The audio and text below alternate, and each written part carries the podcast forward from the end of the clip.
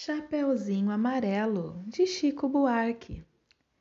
Era a Chapeuzinho Amarelo, amarelada de medo. Tinha medo de tudo, aquela Chapeuzinho. Já não ria, em festa não aparecia, não subia a escada nem descia. Não estava resfriada, mas tossia.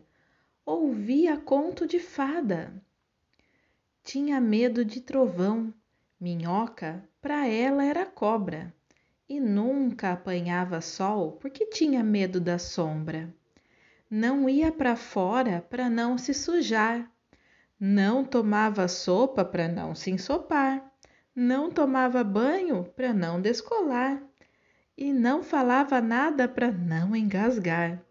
Não ficava em pé com medo de cair então vivia parada, deitada, mas sem dormir, de medo do pesadelo. Era Chapeuzinho Amarelo. E de todos os medos que tinha, o medo mais que medonho era o medo do tal do lobo. Um lobo que nunca se via, que se morava lá longe, do outro lado da montanha, num buraco da Alemanha, cheio de teia de aranha, numa terra tão estranha que vai ver que o tal do lobo nem existia. Mesmo assim, a Chapeuzinho tinha cada vez mais medo do medo do lobo e de um dia encontrar o lobo, um lobo que não existia. Chapeuzinho amarelo, de tanto pensar no lobo, de tanto sonhar com o lobo, de tanto esperar o lobo, um dia topou com ele que era assim: carão de lobo, olhão de lobo, jeitão de lobo e principalmente um bocão tão grande que era capaz de comer duas avós, um caçador, rei, princesa, sete panelas de arroz e um chapéu de sobremesa. Mas o engraçado é que assim que encontrou o lobo, a Chapeuzinho Amarelo foi perdendo aquele medo, o medo do medo de um dia encontrar um lobo. Foi passando aquele medo do medo que tinha do lobo. Foi ficando só com um pouco de medo daquele lobo. Depois acabou o medo e ela ficou só com o lobo. O lobo ficou chateado de ver aquela menina olhando para a cara dele, só que sem o medo dele.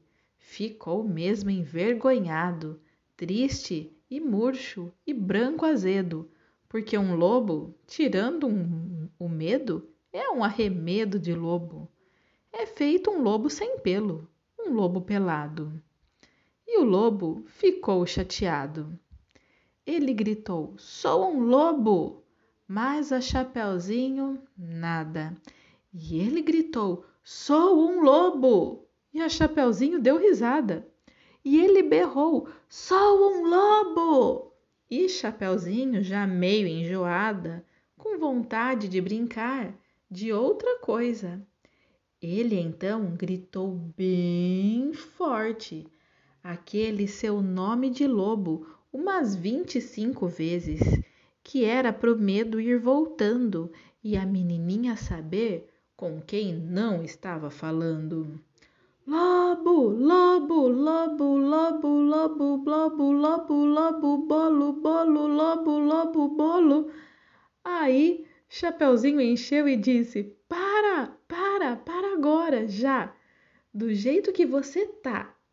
E o lobo, parado assim, do jeito que o lobo estava, já não era mais um lobo, era um bolo, um bolo de lobo fofo tremendo que nem pudim, com medo da Chapeuzinho, com medo de ser comido, com vela e tudo, inteirinho. Chapeuzinho não comeu aquele bolo de lobo, porque sempre preferiu o bolo de chocolate. Aliás, ela agora, ela agora come de tudo, menos sola de sapato. Não tem mais medo da chuva, nem foge de carrapato. Cai, levanta, se machuca, vai à praia, entra no mato, trepa em árvore, rouba fruta, depois joga amarelinha com o primo da vizinha, com a filha do, do jornaleiro, com a sobrinha da madrinha e o neto do sapateiro. E assim termina a história da Chapeuzinho.